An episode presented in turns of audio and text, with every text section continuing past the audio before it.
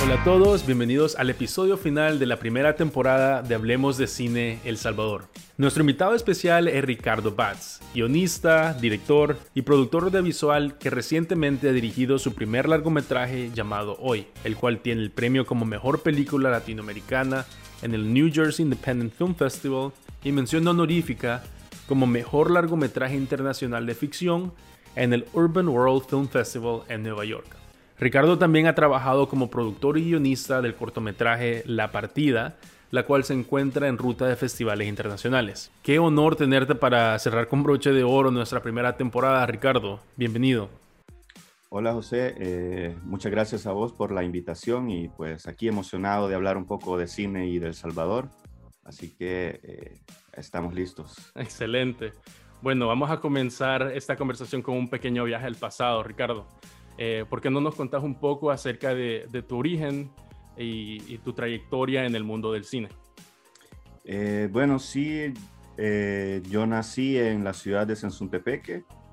bueno, nací, crecí hasta, estudié allá también hasta el bachillerato en el Instituto Nacional de Sensuntepeque y bueno, creo que como muchos de los que vivimos fuera, digamos, de la capital, luego nos toca mudarnos a San Salvador para continuar con nuestros estudios, ¿no? Entonces, eh, luego me mudé a San Salvador a estudiar en la Universidad Nacional, eh, donde estudié una licenciatura en lenguas modernas. Eh, quizás, eh, digamos, las, los primeros indicios que tenía de querer em, captar las imágenes o querer em, eh, construir algo ¿no? visualmente, venía quizás de, la, de, mis estudios, ¿no? Siempre buscaba la manera de utilizar una cámara en mis tareas. Es decir, que eh, por alguna razón eh, a mí me daba pena, bueno, me daba pánico escénico, ¿no? Y siempre que teníamos que, por ejemplo, en una clase de literatura o de lenguaje, donde teníamos que dramatizar algo, Em, bueno, lo que yo prácticamente hacía, lo recuerdo muy bien, o sea, fue la primera vez que lo hice fue en sexto grado, que le presté la cámara a mi mamá, una cámara que le había dejado una tía que había venido de Estados Unidos, ¿no? Nosotros no teníamos como el poder adquisitivo para poder comprar una cámara en ese momento, pero una tía había venido y la había dejado y ahí pues empecé a hacer yo mis primeros experimentos. Entonces en ese momento, digamos, en sexto grado era como algo novedoso, ¿no? Es como llevar una televisión al, salón de clases, el VHS, eh, y, pues tenía ahí un, toque, ¿no? Como una edición eh, bien básica, ¿no? Pero, pero sí, realmente ahí fue cuando me di cuenta de, de, lo mucho que puedes hacer eh, con las imágenes, cómo puedes manipular el sonido, cómo puedes manipular las imágenes pero simplemente era como una escapada para no presentarme eh, personalmente en, las, en, las, exposiciones. Pero bueno, luego seguía, ¿no? Lo, seguía haciendo en bachillerato, lo hicimos un par de veces también y también en, la universidad. ¿no? En la universidad llevábamos esta materia que era literatura francesa. Eh, y pues en algún momento nos tocó dramatizar alguna, algunas piezas de teatro. Entonces, por la misma razón del pánico escénico, de que no me podía aprender las cosas y de que, pues, esas tareas generalmente de una semana a la otra, no hay, no hay tiempo para ensayar, no hay tiempo para el vestuario, para buscar algo bien detallado, ¿no? Era como em, de manera así audiovisual, lo podemos crear en un fin de semana y presentamos eso. Y ya personalmente, ya en exposición, pues explicamos un poco. Pero ya lo, en sí la obra la podemos explicar, eh, la podemos presentar en, un video. Entonces por ahí fue como que me empezó a, gustar mucho eso y, empecé a ver cine, eh, bastante cine. Como vos sabrás, o muchos de los salvadoreños, el cine que tenemos aquí, pues la casi todo es Hollywood, ¿no? Bueno, todo es Hollywood, todo es Hollywood y pues estamos muy influenciados por eso y pues quizás porque uno ve estas grandes producciones y cuando ve información y que son millones de presupuesto, uno pues se imagina que, que no puede hacer cine, pues nunca lo va a hacer, eso es cosa de, Estados Unidos, ¿no? Pero en mis estudios, ¿no? En, en, inglés y francés, sobre todo con francés, eh, empecé a descubrir el cine francés y empecé a descubrir em, otras maneras de hacer cine con muy bajo presupuesto, ¿no? Y lo hacía en ese momento, lo hacía más que todo para eh, un ejercicio lingüístico, ¿no? Para poder comprender francés, para poder repetir los diálogos, la pronunciación, el vocabulario, o sea, era más enfocado en, en, en el lenguaje. Pero obviamente pues ya estaba como interesado en todo esto del audiovisual y el cine, entonces eh, me volví como un, un, cinéfilo, digamos, y empecé a consumir más y más cine y, y veía que hacían cosas muy artísticas, muy poéticas, con, de una manera que yo decía, eso se puede hacer, eso no necesita eh, grandes eh, presupuestos, eso no necesita eh, grandes efectos especiales, ¿no? Creo que hay una mejor manera de hacerlo y pues por ahí fui interesándome. Entonces, digamos que para poder superar un poco ese pánico escénico que tenía y también ya interesándome más en el cine, estudié un diplomado de teatro en la Universidad Nacional con el objetivo ¿no? de enfrentarme al público y, estar en esa situación, pero también para poder entender al actor, para poder entender eh, ese lenguaje artístico, ¿no? de, de, cómo comunicarme con los actores, eh, yo no diferenciaba en lo que era una buena actuación o una mala actuación. Al principio para mí pues eran todas iguales y poco a poco vas entendiendo, em, digamos, todo, todo lo que implica la actuación, ¿no? Entonces, ahí en, en, este diplomado de teatro pues conocí mucho más gente que estaba interesada en el arte, ¿no? En, la poesía, en la pintura. Eh, en la actuación y, fuimos haciendo como un grupito y con ellos empezamos a, filmar un par de cosas donde yo había escrito y, y, la filmaba, ¿no? Pero eran prácticamente ejercicios que cuando los miraba me daba pena, pues, o sea, jamás tuve valor de enseñarlos y ahí tengo los cassettes. En algún momento quizás los, los digitalice y, los muestre, ¿no? Pero... Sí. Pero, fue, pero fue tu inicio también, yo creo que eso es muy importante que, que, tomaste la decisión no solo de salirte de tu, de tu zona de confort, imagínate, fuiste desde hacer videos para evitar exposiciones hasta literalmente ponerte en los zapatos de las personas que, que son vulnerables en frente de, de, una audiencia, que son los actores de teatro. Y, y bueno, empezaste también, como decís, con, con, amigos. Creo que eso es un inicio eh, bien honorable porque eh, significa que, que, que, creíste en, en la manera de contar tus historias y le pediste a un par de compañeros o amigos que se reunieran y hacerlo. Y usualmente ese, ese fueguito, esa llama que está dentro de, cada uno de los que deciden crear, eh, es lo que hace que, que, los empuje a hacer más. Yo, yo, yo resono con lo que estás diciendo porque a mí también me, me inspiró mucho mi primera cámara. Y, descubrir que, que podría, esta cámara tenía el mejor zoom del mundo, tenía hasta como eh, por 100, entonces me encantaba seguir los animales y las cosas que al ojo realmente no se veían, ¿me entendés? Y también hasta en un punto le pedí a mis compañeros que se reunieran conmigo después de clases a hacer videos, parodias y, ahí vi yo, puya, que, que, entretenido es entretener y, todo eso. Así que gracias por compartir esa historia, que, que genial. Sí, es, y creo que, bueno, lo que decís de los amigos y todo es bien importante, pues, porque el cine no se hace solo, pues, o sea, siempre necesita de mucha gente y mucha gente que crea también en lo que está haciendo, pues, y, creo que es bien importante rodearse de gente que, que, cree, ¿no? En ese momento todos estábamos involucrados en el, en el diplomado de teatro, lo tomamos con mucha seriedad y, y, o sea, ha sido una de mis mejores experiencias y pues ahí conocí mucha gente que también, incluso pues eh, una de mis amigas que conocí ahí también está dirigiendo su película.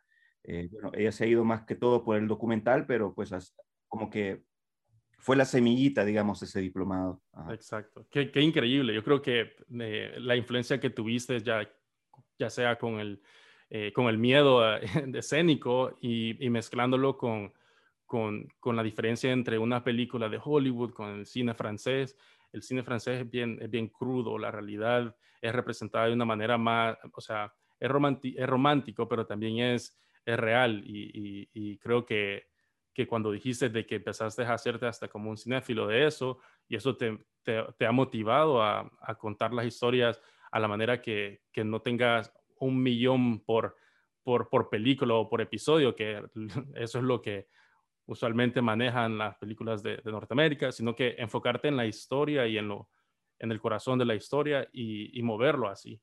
Excelente. Hablando de, hablando de historia, em, yo tuve la oportunidad de, ver tu película hoy, que, que, ha estado en Cinemark, y, eso sería realmente una de las, em, posiblemente uno de los logros más importantes en la carrera de cualquier cineasta, ya sea su primer largometraje, su primer cortometraje.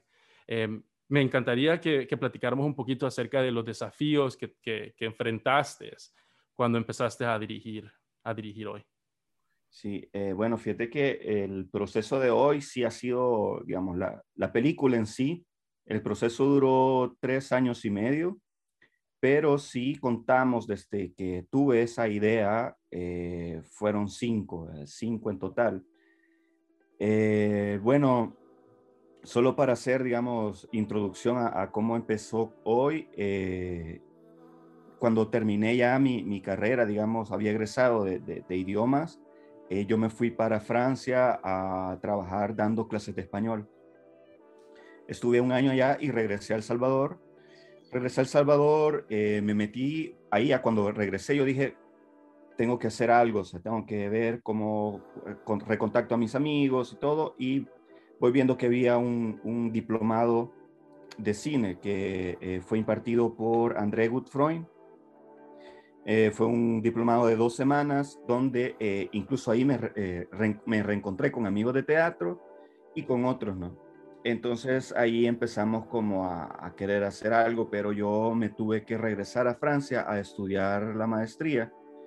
Estuve fuera em, dos años y después, digamos, de ese ir y venir, regreso a El Salvador y cuando regreso ya, digamos, todos mis amigos que había conocido ya estaban involucrados en, proyectos, ¿no? Ya estaban haciendo muchos cortometrajes y yo no había hecho nada, entonces eh, sentí que me quedaba atrás.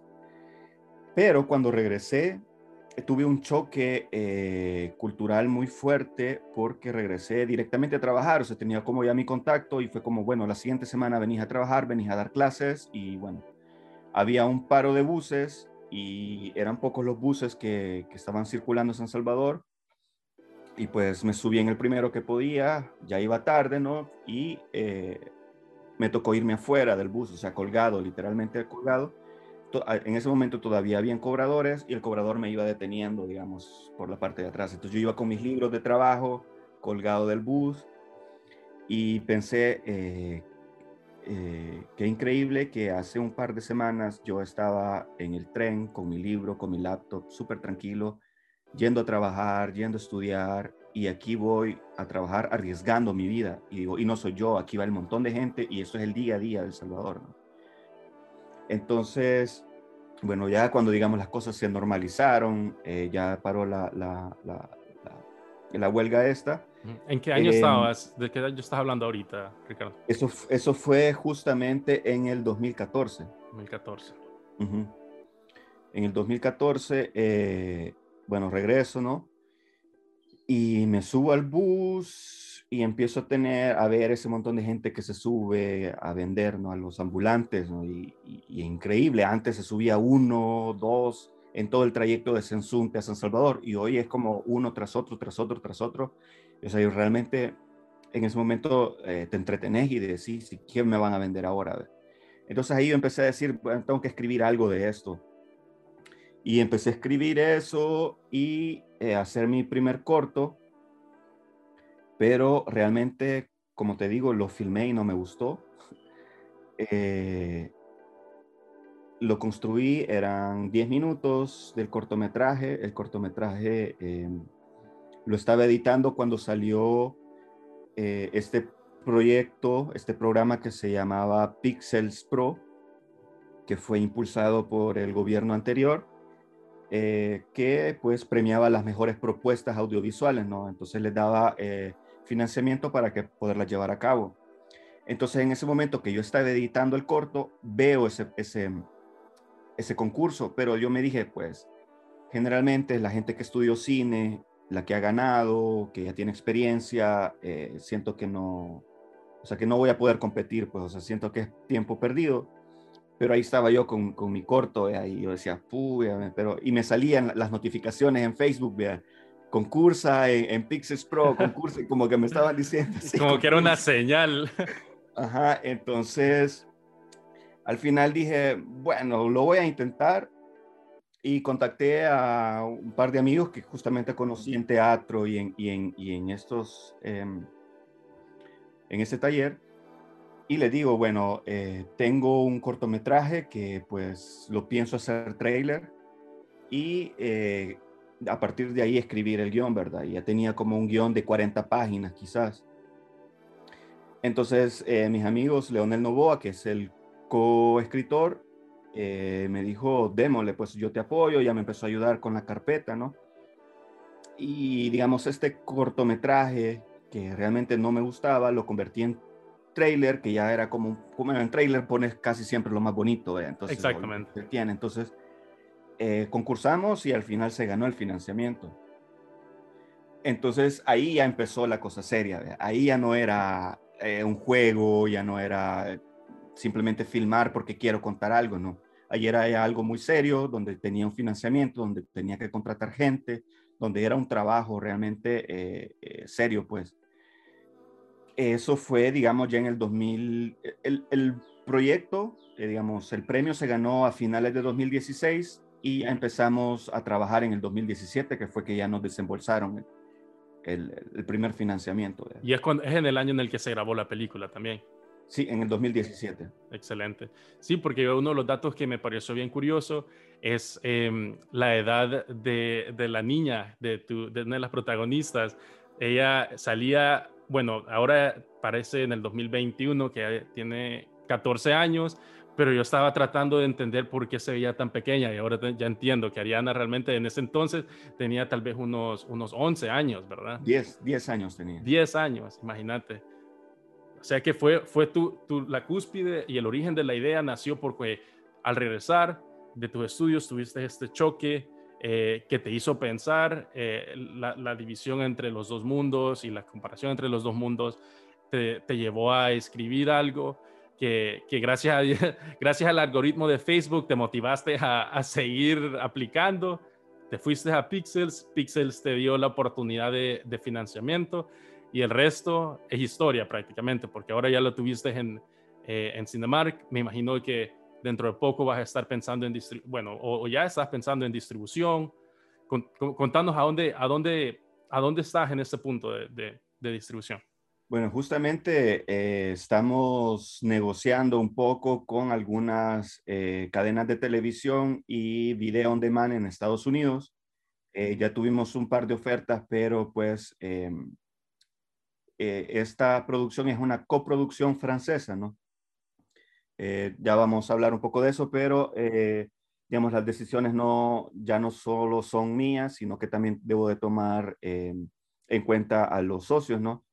Entonces, estamos esperando a ver un poco, pues, a ver qué, qué resulta, porque mm, sí, ya es otra etapa. Ahorita estoy aprendiendo distribución. creo que es bien difícil, digamos. Creo que es como que lo, lo, genial sería hacer tu producto y tener un agente de ventas y él se encarga de colocar tu película y vos ya solo te dedicas a escribir la nueva película. Exactamente. Aquí tenés que ponerte un montón de sombreros. Sí, ahorita el sombrero de, distribuidor, de, distribuidor, de, de, de agente de venta, de productor, de, todo. Entonces, em, sí, y, bueno, eso, eso fue, fíjate que eh, filmamos en el 2017, eh, fue todo una hazaña, toda una aventura, filmar en, en, en, buses. Realmente a veces pienso yo que esta película no la tenía que haber hecho como mi primer película. La producción fue, digamos, no fue tan caótica en realidad. Yo pienso que tuvimos una buena producción.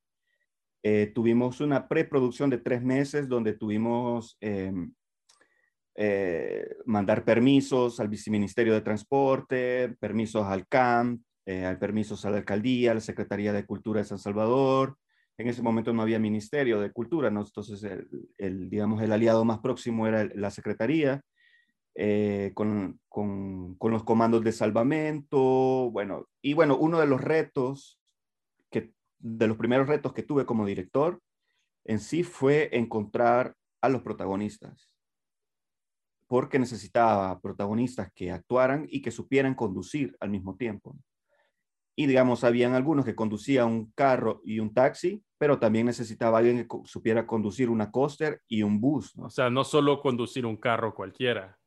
o sea, que tu, tu, tu, tu, filtro para poder encontrar a esta persona era como un poquito más pequeño.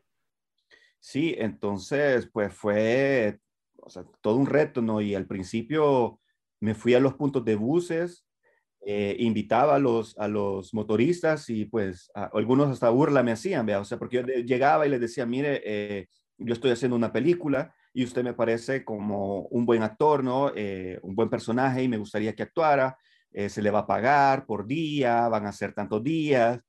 Entonces ellos empezaban a reír y no me creían. ¿vea? Pensaban que era una broma o algo. Ajá. Y, sin embargo, algunos, fíjate que sí llegaron al casting. Tuvimos cuatro castings. Eh, fueron dos abiertos y dos ya privados, ya que con gente que ya, como un segundo filtro, ¿no? Y algunos de ellos que eran como el personaje que yo quería, pero cuando ya le ponías enfrente a la cámara cambiaban totalmente, ya, eh, ya no eran ellos, pues. Y pues por los tiempos, dije yo que no iba a poder eh, trabajar tanto con, con, alguien que no tuviera nada de experiencia y, creo que ellos también, digamos, tienen una rutina, tienen un salario que no van a, a, arriesgar por unas semanas, un mes, ¿no? De, de, actuación, pues porque ellos no son actores, realmente lo que ellos son son motoristas, de ahí. Entonces sí fue bien difícil esa parte. Eh, al final, digamos, uno de los actores que llegó, bueno, no era actor en sí, sino que él llevó a su hijo a, hacer el casting. Em, y le dijimos, no, hombre, mira, ¿por qué no haces vos también el casting? Y él lo hizo y después él me pareció y le dije, mira, y vos puedes manejar, sí, y puedes manejar microbús, sí, yo he trabajado en Coster, me dio como, ah, qué bien, vea. Entonces dije, bueno, vamos, te vamos a ir a hacer una prueba para ver si es verdad ya cuando estábamos, vamos a ir a hacer el, casting con la coaster a ver si es verdad, alquilamos la coaster y empezamos a dar vueltas y sí, el man le dio volumen a la coaster con todo el reggaetón, ¿no? Y, su ambiente. Y, o sea, era su, era su, su ambiente, como vos decís, era, era su... Y dije, él es, él es. Excelente. Qué bueno, yo creo que eso es una de las cosas que, que al menos que se platiquen indirectamente con alguien que estuvo presente durante este proceso, no sé, no sé, no se las, eh, no sabría la audiencia eh, de todos esos desafíos que, y este solo va a ser uno de, también de muchos, ¿verdad? Pero nos da una idea de que, de, de lo meticuloso que, que, se necesita hacer como, como productor, como director, para que pueda, pueda hacer una buena película y que todos estén, o sea, en su elemento. Y, bueno, viendo la película, literal, la mayoría de la película está basada dentro de un, de un vehículo y hay escenas que, que, realmente son bien impactantes, tomas, particularmente a mí me gustó cómo abriste la, la, la, película en sí con las tomas y ponías la cámara encima de, de, de, del vehículo también. Siento que era bien innovador, o sea, ver esos ángulos porque te da como una, una serie de, documental, un, sentimiento de como que bien, esta es la realidad, así se ve, así se El Salvador y todo eso. Así que me, me llamó bastante la manera en la que decidiste exponer, eh, contar tu historia de manera visual. Sí, fíjate que eso es como uno de los retos que, digamos, yo era, bueno, era mi primer película, no, no había estudiado cine, no, no, estaba aprendiendo prácticamente. Y algo que no tomé en cuenta fue el punto de vista, que es tan esencial y tan básico en la dirección de cine y algo que yo ignoraba, ¿no? Entonces, pero en ese momento, quizás por intuición o algo, dije, eh, yo quiero que los vehículos también sean un personaje. Entonces, eh, colocar la cámara arriba del bus y, ver todo este paisaje urbano de San Salvador, ¿no? Es como, es lo que el bus, es como lo, lo que el bus bebe, es, es entonces, eh, sí fue como algo bien, bien, que descubrí ¿no? hay en el proceso. No, realmente fue una decisión creativa muy interesante, al igual que como la ciudad en sí tiene vida. O sea, la, ciudad es un personaje. Está, eh, estás viajando por la perspectiva de cuatro diferentes eh, vehículos, contándole las historias, pero también cómo es la estructura y la vida, ya sea de día, de, noche, en, la ciudad de San Salvador, eh, realmente te, te sirve como para construir este mundo. Notábamos que la ciudad eh, tenía bastante presencia, pero no tenía suficientes tomas de la ciudad. Entonces, cuando yo fui a, editar la película Francia, regresé a El Salvador y cuando regresé a El Salvador eh, le dije a uno de mis amigos, eh, agarra la cámara y nos vamos a ir a filmar más tráfico, vamos a ver qué tomamos. Incluso en el diseño sonoro, fuimos con otro amigo, pagábamos la cora en el acoster y ahí nos íbamos grabando ¿no? el sonido del acoster, del motor y todo ese ambiente. Entonces, regresé de nuevo a Francia con todo este material y ya le fuimos construyendo esa, ese personaje que, que, es la ciudad de San Salvador. No, y realmente eso le da mucha vida al corazón de la historia. O sea, ahí es cuando ves el poder de la edición, del sonido, de la música, de, de, del diálogo. Y realmente que ha de ser un, bueno, uno es un, un ambiente muy, muy, eh, o sea, no es callado, es, hay muchas cosas, voces, gente gritando, sonidos de motor, o sea, está bien, bien presente como la edición hace que la película cobre vida y, creo que está muy bien hecho también. Sí, sí, el, eh, la postproducción eh, se hizo en Francia, em, fue también una gran escuela. Fíjate que yo estaba trabajando como eh, traductor para el Festival Ícaro aquí en El Salvador y habían invitado a un director francés a presentar su película y bueno, yo andaba interpretando, ¿no? Entonces íbamos a Santa Ana a presentar su película y en el trayecto íbamos hablando un poco de El Salvador, explicándole la situación que estaba en ese momento. Y eh, me preguntó si yo solo era traductor y le dije de que no, que yo también estaba haciendo mi primera película y él se quedó como admirado, ¿vea? Entonces me dijo, eh, eh, me dio un contacto de su productor en Francia y me dijo que pues me pusiera en comunicación con ellos. Pues al final quedaron como de acuerdo en poder hacer la coproducción. Eh, lo interesante de esto es que pues em, ellos iban a, a, financiar toda esta parte de la, de la, postproducción, pero para estar en Francia tenía que salir de mi bolsa, ¿no? Y en ese momento pues no tenía como los recursos para estar seis meses en Francia y, entonces hice una campaña de crowdfunding donde me ayudaron muchas personas, muchos artistas. Eh, en Estados Unidos hicimos actividades de tardes típicas con pupusas, elote, yuca, y llegaba mucha gente de Sensutepeque, y fue bien bonito, ¿no? De ver toda esta gente que estaba ahí colaborando para que pudiera terminar la película. que son como otros procesos, eh, digamos, que hay que tomar en cuenta en hacer una película, porque no el dinero nunca está ahí. Así es, o sea, tenés que, como, es, como se dice, rebuscarte, eh, o sea, rebuscarte para encontrar una manera alterna de financiar tu proyecto. Pero qué bueno que encontraste ese apoyo, fíjate, también, no solo de parte de, una organización como Pixels o la, o la productora francesa en términos de postproducción, pero también de, la gente, o sea, de la gente que está detrás de, de, este, de estas iniciativas creativas, saber que ese, ese apoyo está ahí, creo que fortaleció también tu, tu pasión y, la, y saber que estabas en el camino correcto. Sí, sí, o fue bien emocionante, ¿no? Ver toda la gente ahí moviéndose, haciendo pupusas y todo y, en, Estados Unidos, ¿no? Y es como, bueno, lo recaudado es para poder financiar esta parte de la película, es como... Qué interesante, fíjate que eso, eso que acabas de decir, me lo puedo imaginar como gente, cuando vos le decís y estás en los Estados Unidos y les decís, ah, es para hacer una película o sea, ¿qué, cómo, ¿cómo recibieron esa información? O sea, ¿qué, qué importancia le ves tú a, a, que contemos una historia aquí en El Salvador? Fíjate que es bien importante eh, de cierta manera porque, digamos, El Salvador es bien invisibilizado y pues cuando se habla de él se habla de pandillas generalmente, ¿no? Y, y era algo que yo que no quería en la película, digamos, tal vez hay un guiño o algo de la violencia pandilleril, pero pero eh, no era algo que yo quería hacer.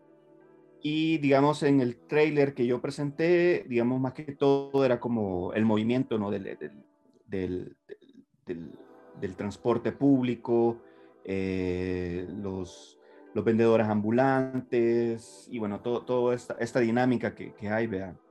Había ido a Francia y regresé, pero eh, dije me voy a ir a trabajar un rato a Estados Unidos. Obviamente, eh, ojalá que no escuchen los de la embajada o me estarán escuchando ahí, pero eh, trabajar ilegalmente, pues obviamente, pues ahí con mi familia, ¿no? Pintando, los clásicos trabajos, ¿no? jardinería, construcción, y dije, bueno, voy a, para ahorrar y con este dinero me voy a ir de nuevo para Francia a terminar la vez.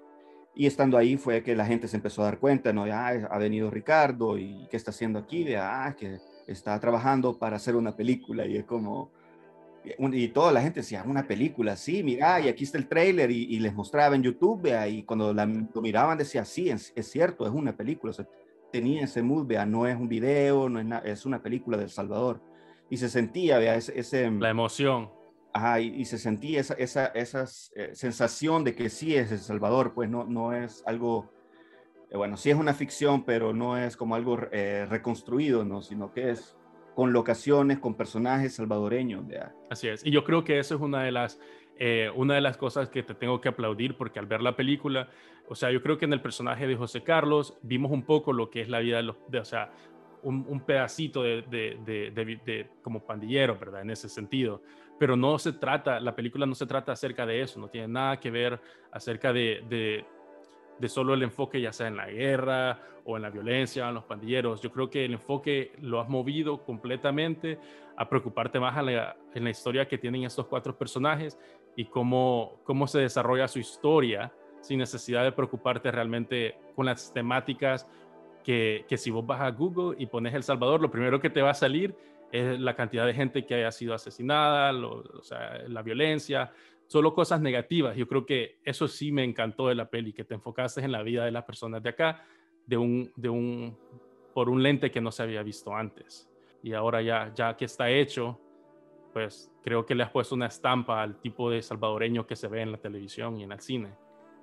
Sí, y bueno, es, yo me quería alejar de eso, pero creo que es eh, bien difícil, ¿no? Porque al final, eh, digamos, la guerra, la violencia pandilleril forma parte del día a día del Salvador y no se puede negar. Pero pues no me quería concentrar en eso, pues, o sea, es como, bueno, sí, estos personajes han sido afectados por la guerra, estos personajes han sido afectados por las pandillas, pero pues ellos siguen con su vida y, y viendo, vea, que, eh, cómo, cómo, cómo, salen adelante. Cómo... salir adelante, así es. Exacto. Te tengo una pregunta que es un poquito más moviéndonos fuera de, del aspecto creativo, o sea, creativo pero de manera financiera. O sea, a mí, a mí me interesa mucho entender y, y, exponer a, a, la audiencia que entienda de, de, detrás de cámara, ¿verdad? ¿Qué pasa? Hay, bueno, en los últimos años he visto que hay un crecimiento en producción, ya sea de cortometrajes y largometrajes. Obviamente hay personas que le están invirtiendo a este rubro bastante, y lo cual es un gran avance en la calidad que se está, que se está representando en la, pantalla y el profesionalismo del contenido digital. Eh, me gustaría saber qué pensás tú acerca de, de, los catalizadores que han motivado al salvadoreño a crear cine en los últimos años. Yo creo que una de las cosas principales es el acceso al equipo. Eh, a las tecnologías, ¿no? Hoy puedes hacer, o sea, las cámaras no son tan eh, difíciles de conseguir, o sea, antes, o sea, el que tenía una cámara era porque tenía mucho dinero, porque tenía familiares en Estados Unidos que se la habían enviado, ¿no? Ahora pues son más accesibles em, y pues yo creo que a partir de ahí eso ya eh, te motiva a, a poder crear. pero creo que en sí uno de, de las cosas principales, digamos, que han motivado también es, han sido los salvadoreños que se fueron a estudiar cine eh, por un tiempo y regresaron al Salvador. Y son ellos quienes empezaron, digamos, con esto. Te puedo mencionar a Marcela Zamora, eh, a Arturo Menéndez, ¿no? Que son como, para mí, son como los referentes eh, a, los, que, los que yo veía, ¿no? En ese momento y pues Marcela Zamora del lado documental y, Arturo del lado eh, de ficción, ¿no? Y pues ellos empezaron a hacer sus cosas y vos decías, pues yo, quiero, yo también quiero hacer esto, ¿no? Entonces, creo que fueron eh, motivándonos a, a, demás gente. Eh, y bueno, luego creo que fue también este impulso que tuvo eh, el gobierno en ese momento de Pixels. El Pixels empezó en el 2014 y a partir de ahí, eh, si ves un poco de las, producciones que han salido en el 2014 para acá, ha venido un repunte. ¿no? Anteriormente había eh, una cada cuatro o cinco años y pasaba desapercibida o, tal vez no, no tenía la calidad como para decir es una película. Eh, pero a partir del 2014 es cuando ya se da este repunte y es por esa, esa ayuda que, que, que se le dio a, a, los productores, ¿no? En un comienzo, digamos, 2014, 2015, fue como la oportunidad para todas estas personas que estudiaron cine. Y a partir de ahí ellos empezaron a hacer sus, sus producciones. Ya en el 2016 fue como esta nueva generación donde estoy incluido, ¿no? Y están otros amigos también que ya empezaron a hacer sus películas. Entonces, digamos, eh, el acceso al equipo, eh, gente que vino aquí a, motivar y que veían que sí se podía hacer cine, más la ayuda económica que había del gobierno, era como, em, era como las condiciones para poder eh, crear algo, ¿no? Em, claramente hace falta formación, pero pues, o sea, a nivel académico, ¿no? Y, técnico, pero em, también, digamos, a veces llegamos a, esta discusión con otros colegas que no estudiaron cine y con los que sí estudiaron cine, y es como vemos los que estudiaron cine, su mayoría, eh, se dedica a la publicidad, se dedica a videos institucionales, a campañas políticas, y lo menos que hacen es cine, ¿verdad? Entonces, em, es un, poco eh, irónico, ¿no? No sé, y, los que no estudiamos cine somos los que estamos haciéndolo. Entonces, em, pero llegamos a esa discusión con, con otros amigos, ¿no? Si, si, realmente es necesaria la, la, educación eh, en cine y la formación, y obviamente sí lo es, pero em, partimos también de que, digamos, las industrias o el cine no partió de la academia, sino que partió haciéndose y haciendo cine y haciendo cine de la práctica, pues ahí salió la teoría y a partir de ahí pues ya va como la formación, ¿no? Bueno, esa me serviría de ejemplo perfecto para pasarnos a la siguiente pregunta como trampolín y es acerca de qué crees tú se necesita hacer en el mundo del entretenimiento para que El Salvador siga cultivando eh, este cine salvadoreño? Eh, bueno, creo que sí, está como ligada, ¿no? Es como creo que hay un momento ahorita, nos estamos preguntando, eh, o sea, te contaba que un amigo viene, acaba de terminar su película, ¿no? Eh, que también fue financiada por, por, el proyecto Pixels, que pues finalizó en el 2019, pero pues hasta ahorita la acaban de terminar de, de rodar. Eh, y nos preguntamos, ¿no? Es como, ¿qué pasó con este movimiento del Salvador? Esta nueva ola de cine se va a parar porque hasta el momento no sabemos de otra película que se esté rodando. Ah, vienen películas recientemente canadienses a filmar aquí, pues, pero son producciones extranjeras, no realmente, no son historias salvadoreñas. Entonces nos preguntamos, eh, ¿qué va a pasar? No tenemos ya eh, ese apoyo que fue el que hizo que impulsara esta, esta ola de cine. ¿Qué va a pasar ahora? Digamos, nosotros de cierta manera tuvimos esta escuela, tenemos nuestros primeros trabajos, pero ¿y ahora? Eh, creo que es, es, bien importante, ¿no? La, la, la ayuda de, de, los ministerios, ¿no? Sobre todo el Ministerio de Cultura, el Ministerio de Economía, eh, la empresa privada, eh, que se involucre porque mm, lo que hace falta es como demostrar, demostrarles de que realmente el cine, pues además, más, de, más allá de ser un arte, o sea, si es un arte, también es una industria, ¿no? Y, crea trabajo, crea empleo. Eh, y pues siempre lo he dicho, pues la gente solo ve al director, los actores, el director de cámara, pero atrás hay eh, administradores, abogados, contadores, cocineros, transportistas, o sea, todo, o sea, todo un universo, de a todo. Sí. O sea, si te quedas al final de una película, una serie o, un, un cortometraje, lo que sea, vas a ver que hay una cantidad de personas que están, que están involucradas. Y dijiste algo bien, bien importante, Ricardo, dijiste una, una palabra clave que, que es acerca de, de, del, potencial económico que tiene El Salvador como, como, o el cine en El Salvador como una industria. Y me gustaría que, que platiquemos un poquito acerca de eso, como para las personas que dicen, bueno, ok, ¿cómo funciona la industria de cine, digamos? ¿Cómo impactaría esto a, la economía del país, ya sea a largo y corto plazo? El impacto creo que es como es corto, mediano y largo plazo, o sea, que es como toda una cadena, ¿no?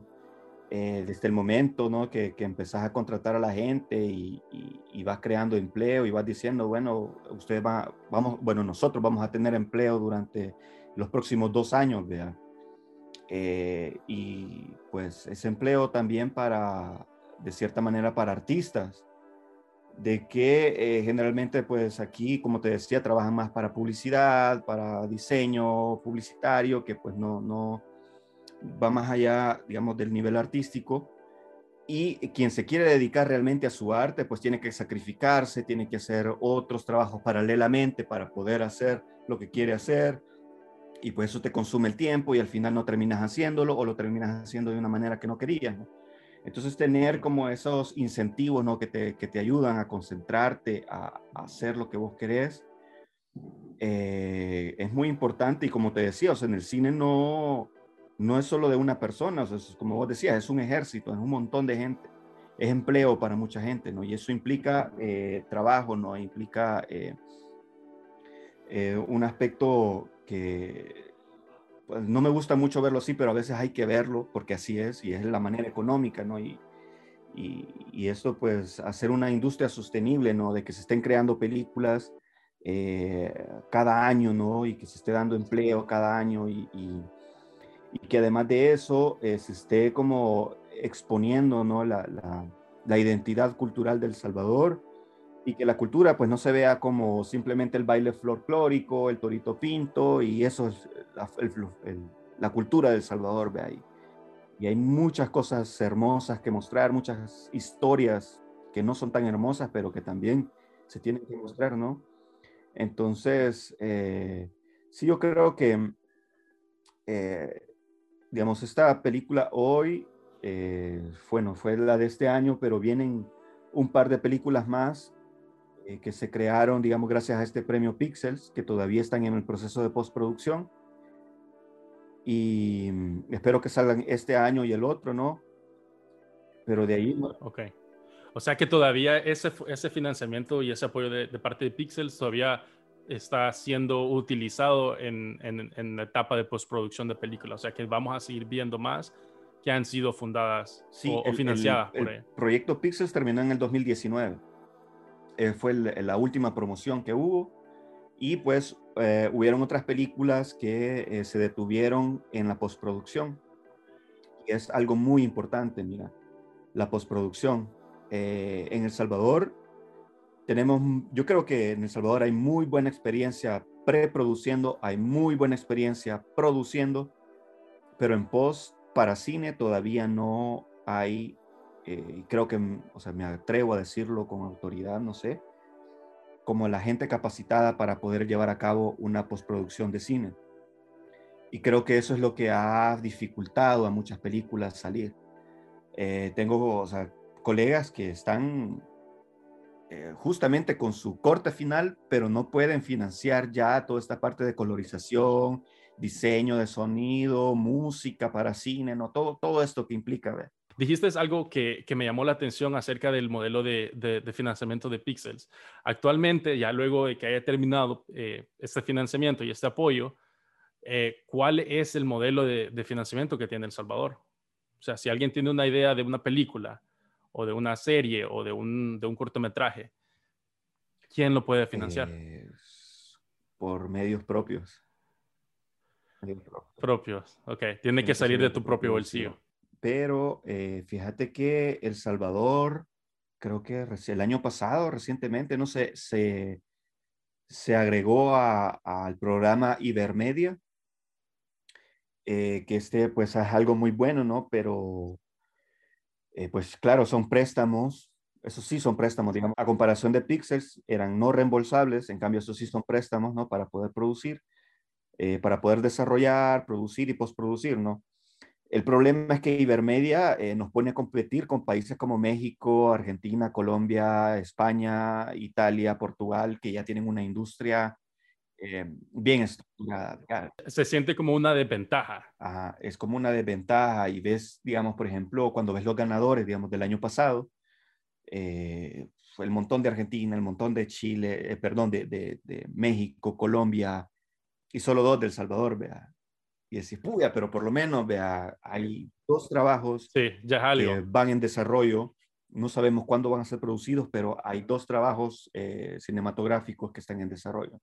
¿Y se sabe, se sabe quiénes son esos dos salvadoreños detrás de esto? Sí, fíjate que uno, una son dos mujeres, una es eh, Stephanie Escobar, que justamente ella es una de mis amigas que conocí en, en el diplomado de teatro.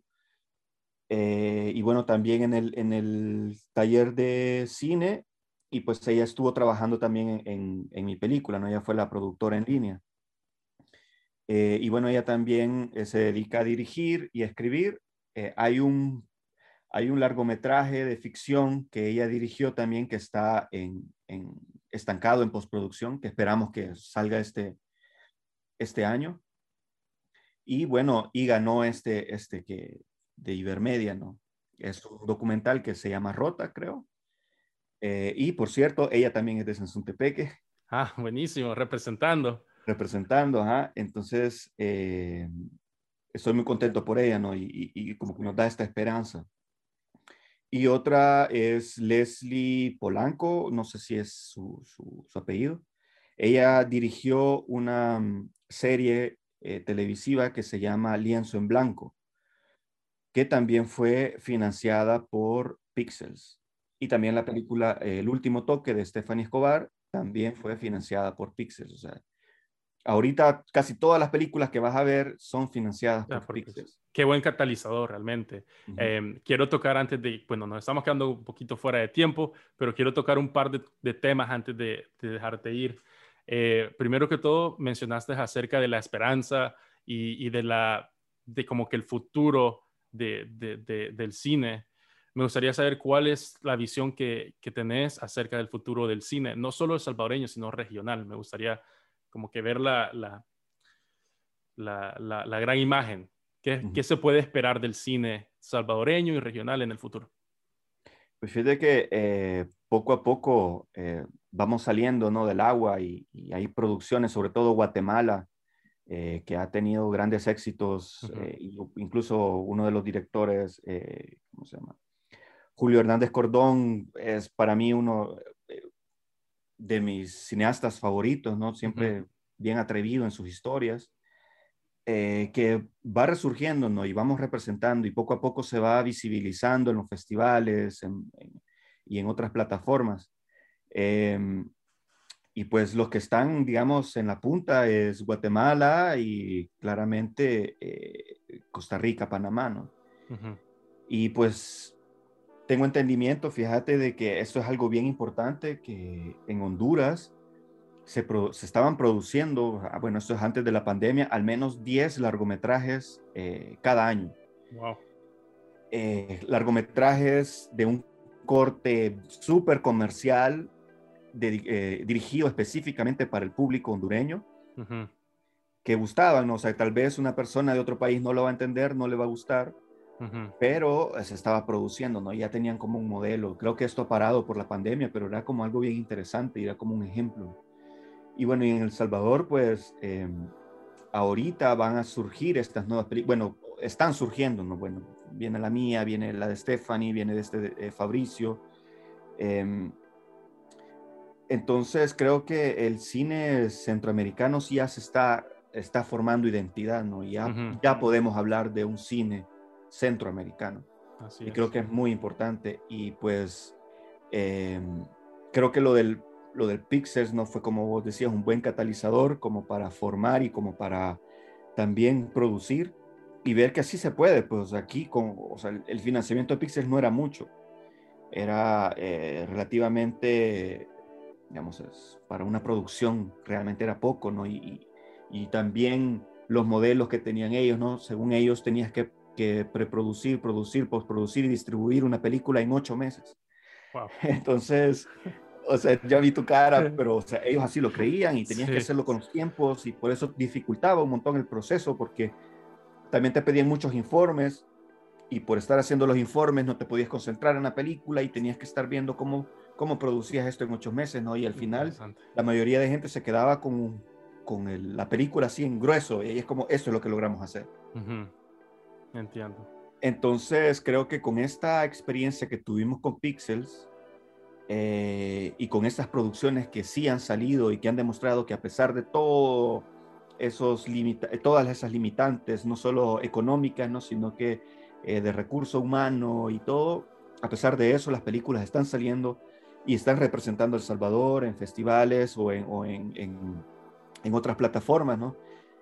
Entonces yo, eh, tenemos la esperanza de que se crea un nuevo programa aquí Todavía no se ha hablado nada con el Ministerio de Cultura, no sé si tendrán em, algún proyecto para poder impulsar el cine. Seguimos a la espera, ¿no? Esperamos que sí, pero realmente siento que sí se viene como una, un buen momento para el cine centroamericano. Excelente. En general, hay, pues, hay, una luz al final del túnel realmente y se, y se ha estado viendo poquito a poquito, me imagino. Yo creo que ha sido un tema muy, muy, muy presente con las otras personas de los podcasts también, que, que al final del día tenemos que, uno, valorar, valorar que se esté haciendo esto y, y, realmente no necesariamente eh, compararlo con el cine que ya estamos acostumbrados, porque el cine salvadoreño, eh, a pesar de que tiene, que, o sea, no es necesariamente nuevo, pero las nuevas producciones que están saliendo, creo que tenemos como audiencia y como, como, como salvadoreños una responsabilidad de, de comprometernos a apoyarlo, sea sí o sí, ¿me entendés?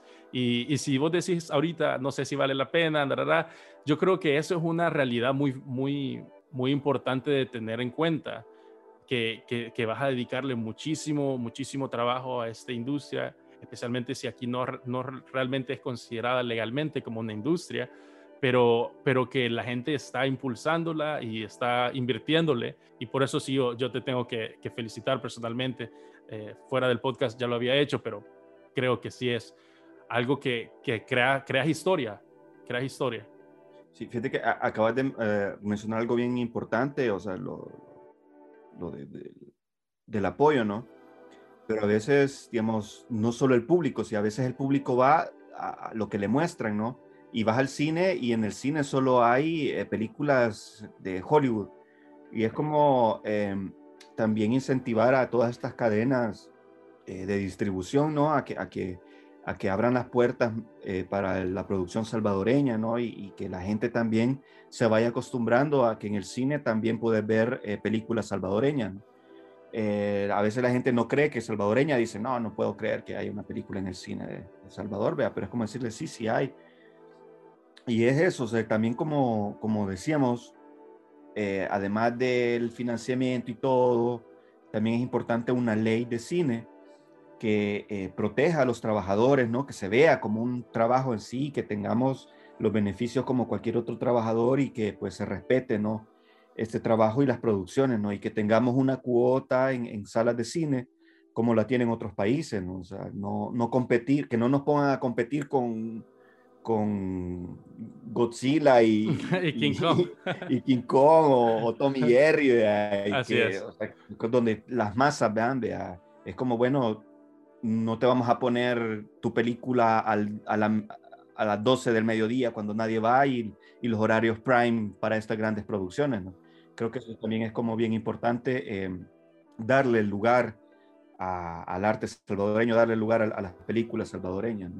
Excelente, yo creo que esa es la mejor manera para poder cerrar con un broche de oro con la última pregunta, eh, porque lo que estás haciendo es dando un mensaje bastante claro para la audiencia, pero necesito que, que, lo reiteremos y, y, y, hablemos acerca del mensaje que te gustaría compartirle a las audiencias quienes nos están escuchando ahorita desde El Salvador o cualquier parte del mundo acerca de nuestro cine. ¿Qué te gustaría decirles?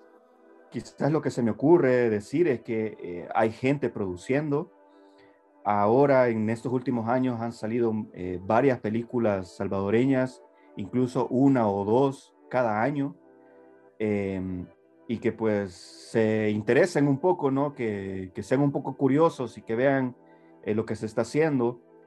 Eh, hay, mucha, hay ya películas en plataformas como HBO o, en otras plataformas donde se pueden encontrar películas del Salvador y creo que es bien importante apoyarlas, ¿no? Y que estén pendientes, ¿no? Ya sería eso, ¿no? Que, que nos interesáramos un poquito, ¿no? Aunque sea por curiosidad y de ver, voy a ver esta película salvadoreña que está en tal plataforma o está en el cine, ¿no? Creo que empezando por eso ya, ya es mucho, ¿no? Ya es bastante, ¿no? Gracias por escuchar Hablemos de Cine El Salvador. Conecta con nosotros por Instagram usando arroba Hablemos de Cine SB y Twitter con arroba Hablemos de Cine S. Y encuentra a Ricardo en Facebook como Ricardo Bats, en Instagram como arroba ricardo.bats-bajo y su película como arroba hoy.film. Este podcast ha sido producido por tu anfitrión José Mario Rosales y editado por Armando Rodríguez. Si te gusta el diseño de nuestro logo, asegúrate de conectar con nuestra diseñadora, Maffer Sandoval. Transcripciones y traducciones hechas por Pedro Romero. Nos vemos en el próximo episodio.